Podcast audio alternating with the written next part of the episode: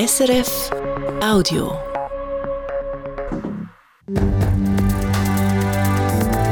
SRF 1, jetzt mit dem Regionaljournal. Regionaljournal Ostschweiz und Graubünden am Mikrofon ist Vera Eigentor. Der Kanton Glarus will Pflegeausbildung fördern und startet eine Ausbildungsoffensive. Zwei Verordnungen dazu hat der Glarner Regierungsrat jetzt verabschiedet. Marc Hannemann. Ausbildungspflicht für Betrieb und die Förderung von Pflegeausbildung. Das sind die zwei Themen der beiden Verordnungen, wo der Glaner Regierungsrat verabschiedet hat. So sollen Betriebe neu zahlen müssen, wenn sie kein oder zu wenig Pflegefachpersonal ausbilden tun. Und es gibt Geld für die Betriebe, Schulen und vor allem Lernende und Studierende. Plant sind 600.000 Franken pro Jahr. Um die Offensive umzusetzen, hätte man verschiedene Massnahmen geplant, sagt der zuständige Glaner Regierungsrat, Markus Heer.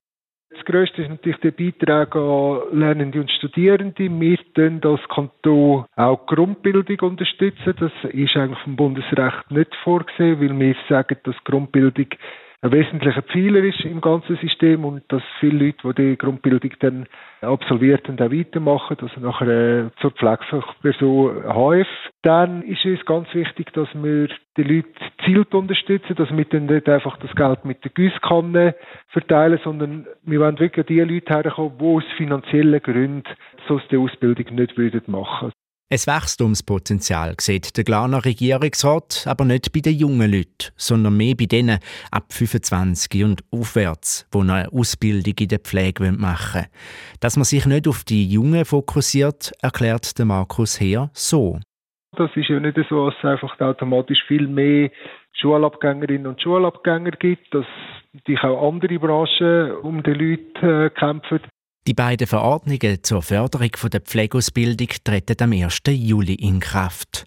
Als nächstes wird man dann die Arbeitsbedingungen für die Pflegefachleute verbessern. In der Thurgauer Gemeinde Romanshorn am Bodensee soll es ein neues Angebot für Kinder und Jugendliche geben. Ein Ort, wo sie ihren Interessen nachgehen können. Zum Beispiel ein Theaterstück machen, einen Roboter bauen oder ein eigenes kleines Unternehmen gründen. Es soll eine Ergänzung sein zu der Schule. Mitinitiator ist Peter Fraton, der schon im Bereich Lernen arbeitet und Romanshorn auch schon die Schule SBW gegründet hat. Als ich in der Sekundarschule war, bei dort Romanshorn, habe ich in der Biologie einen Versuch machen mit dem osmotischen Druck. Und ich war voll drin in dem und dann ist stumm fertig und also alles müssen zusammenrum und ja gar nicht den Versuch fertig machen.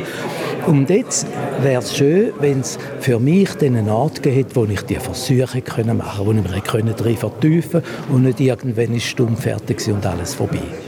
Das neue Angebot heißt Talentikum und wird von einer Stiftung getragen. Die Gemeinde Romanshorn steht hinter dem Projekt und wird auch das Grundstück für ein neues Gebäude zur Verfügung stellen. Für das braucht es aber noch eine Volksabstimmung. Die Bündner Regierung unterstützt das Digitalprojekt von Graubünden Ferien mit 130.000 Franken. Das Pilotprojekt Ferienprofil Graubünden soll den Gästen das Planen der Reise im Kanton einfacher machen. Daten der Leute sollen auf dem Weg gesammelt und individuellere Ferienangebote gemacht werden.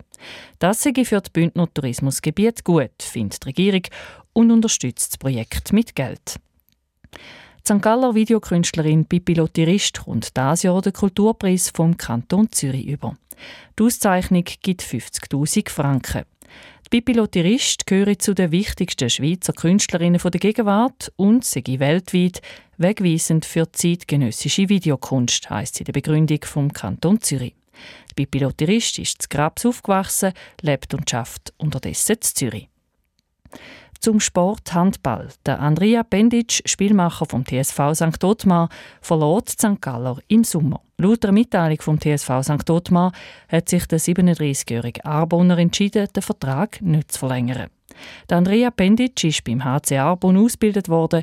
Er hat unter anderem mit den Nazi B bei Fortitudo Gossau gespielt. 2018 ist er dann zu gekommen. Auch in der Nationalmannschaft hat er 35 Spiele absolviert.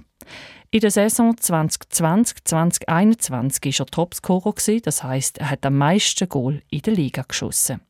Wie es mit seiner Handballkarriere weitergeht, das ist noch offen, heisst sie in der Mitteilung. Mit dem Dominik Jurili verlor ein weiterer Spieler der TSV St. Ottmar auf Ende Saison. Der Rückraumspieler wechselt in die Nationalliga B zum HC Arbon, wie es Tagblatt heute schreibt. Selber posten, das ist im Alter nicht mehr so einfach. Das Pilotprojekt Kiosk auf Rädern wird hier helfen. Ein Jahr lang wird es jetzt getestet. Es ist ein Kiosk, wo alle zwei Wochen in St. Galler Altersheim vorbeikommt und Sachen verkauft, wie zum Beispiel Schoki, Nastüchli oder auch ein Sirup. Ein Projekt, das bei den Menschen im Altersheim gut ankommt. Für mich ist das gut. Ich kann nicht mehr so gut laufen. Ich finde das super, denn man hat doch immer ab und zu einmal kleine Sachen, die einem fehlen, oder? Sei es ein Gutzli oder ein Parfüm oder wie ich, Sirup und ein Haarlack. Ja, ich finde den herzig da, der Wägeli da, finde ich so lustig. Ist so ein bisschen wie im Zirkus. Sagt die Bewohnerin vom Altersheim Halden, wo der Kiosk auf Räder gestern vorbeigegangen ist. Wie es so läuft am Stand, das hören Sie dann heute Abend um halb sechs im Regionaljournal Ostschweiz hier auf SRF 1. Das war ein Podcast von SRF.